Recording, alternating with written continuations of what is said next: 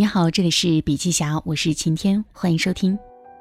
五月二十九日，近二十位各行各业的高层领导齐聚阿里巴巴西溪总部，学习阿里的战略三板斧。我们将部分内容整理如下，希望对大家有所启发。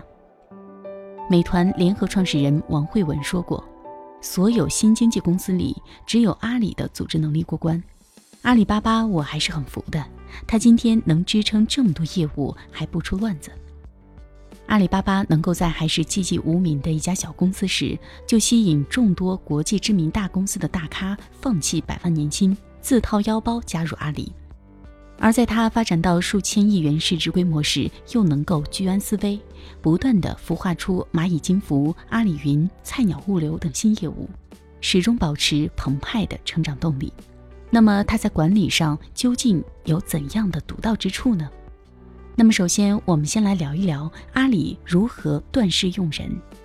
许多业务都是人到用时方恨少，纵有雄韬伟略，却没有得力的干将来实施，或者在发展到一定阶段，很难再进行更大的突破。想积极求变，鼓励创新，无奈组织里还是死水一潭。这些问题的症结在于没有把人这个要素解决好。其实，当公司的未来战略确定下来之后，马上就要开始人才布局，而不是等到业务需求出来后再急着招人。否则，你永远在像消防队员一样四处救火。杰克韦尔奇就将大部分时间用于做两件事：一件是战略决策，另一件是培养管理层。马云也是一样。花大量的时间和精力来招聘和培养高管。对于企业的未来发展，作为最高层领导，你可能有一个大致模糊的方向，但是自己未必能想得很清楚。这时候你就需要招一个该领域的牛人来帮助你搞清楚。这就是所谓的用人断事，人才超配。马云自己不懂云计算，但是他通过高层次的跨界交流，敏锐地感到这是一个重要方向。于是，坚定地聘请王坚博士来搞云计算，并为他提供组织资源上的最大支持。现在，阿里云已成为亚洲最大、世界前三的云服务商。而且，企业要捅破成长的天花板，就应该不断地招比你更强的人做下属，管理好他们就能往上走，否则会越招越低。一家营收十亿元规模的企业，应该到三十亿元规模的企业那里去找人，这样才能把企业带到更高的位置。这就要求领导者拥有一种胸怀。蔡崇信是十八位创始人中最晚加入阿里的，但是他占的股份比其中十六位都高。为什么呢？那是因为他能够把整个股份变大。如果有一个牛人能让你的百分之五变得比你原来拿百分之百都要大，你何必占着那么多股份呢？谁占多少股份不是最重要的，能够把整个盘子做大才是关键。牛人虽好，但是他们为什么愿意加入你们公司呢？尤其是一家刚起步的小公司，凭什么去招到这些牛人呢？首先，对于顶尖人才，要用使命、愿景、未来发展空间来感召他们。当然，首先老板自己要对这个使命愿景坚定不移，否则很难感染他人。乔布斯在招百事可乐总裁时就说了一句很经典的话，这句话是：“你是想卖一辈子糖水，还是希望获得改变世界的机会呢？”逍遥子张勇在阿里收购友盟后，对当时二十八岁、已经手握五点六亿元股票的友盟创始人蒋凡说。你是愿意就这样走了，拿着钱去美国晒太阳，还是愿意跟着我一起见证整个中国互联网从 PC 到无线的转型呢？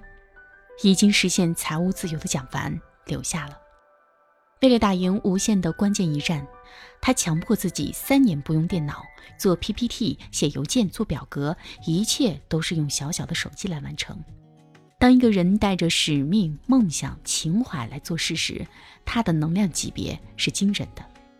马云更是一位布道者，使命、愿景、价值观时常挂在嘴边。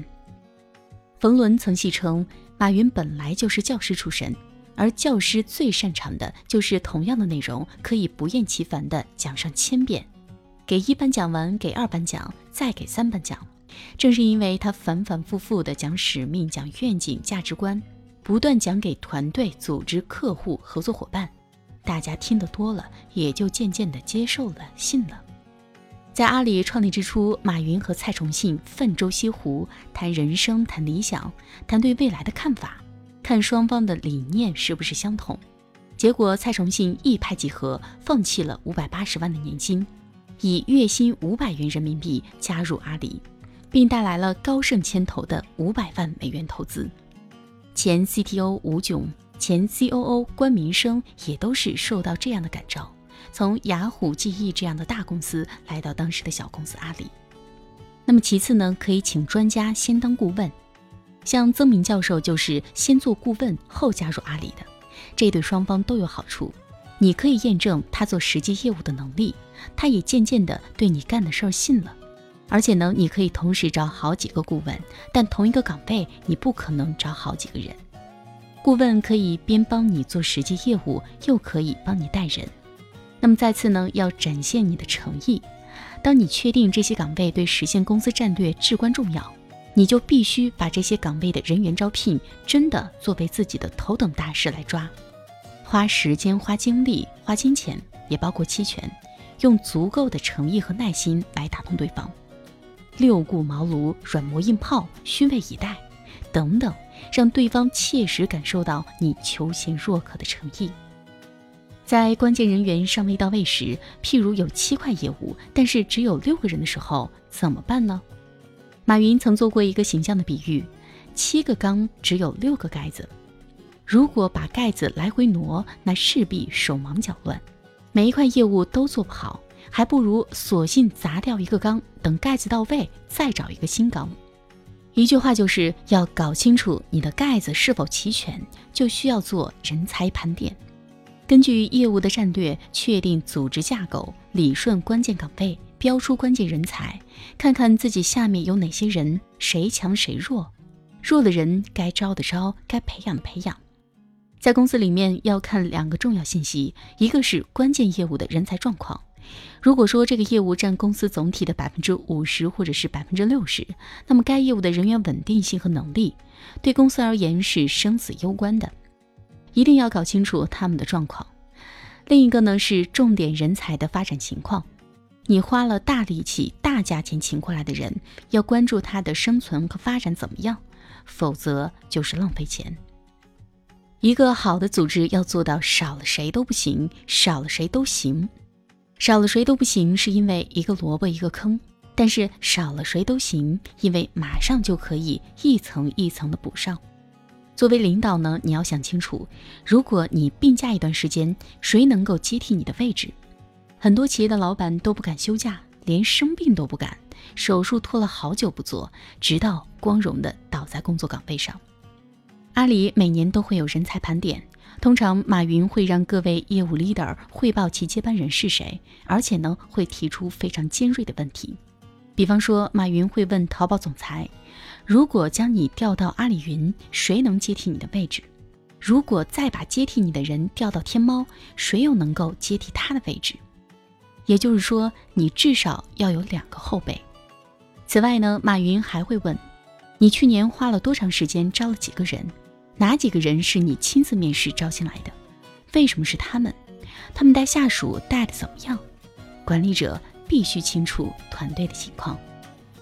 好了，时间有限，今天的音频分享就到这里，感谢收听，我们明天见。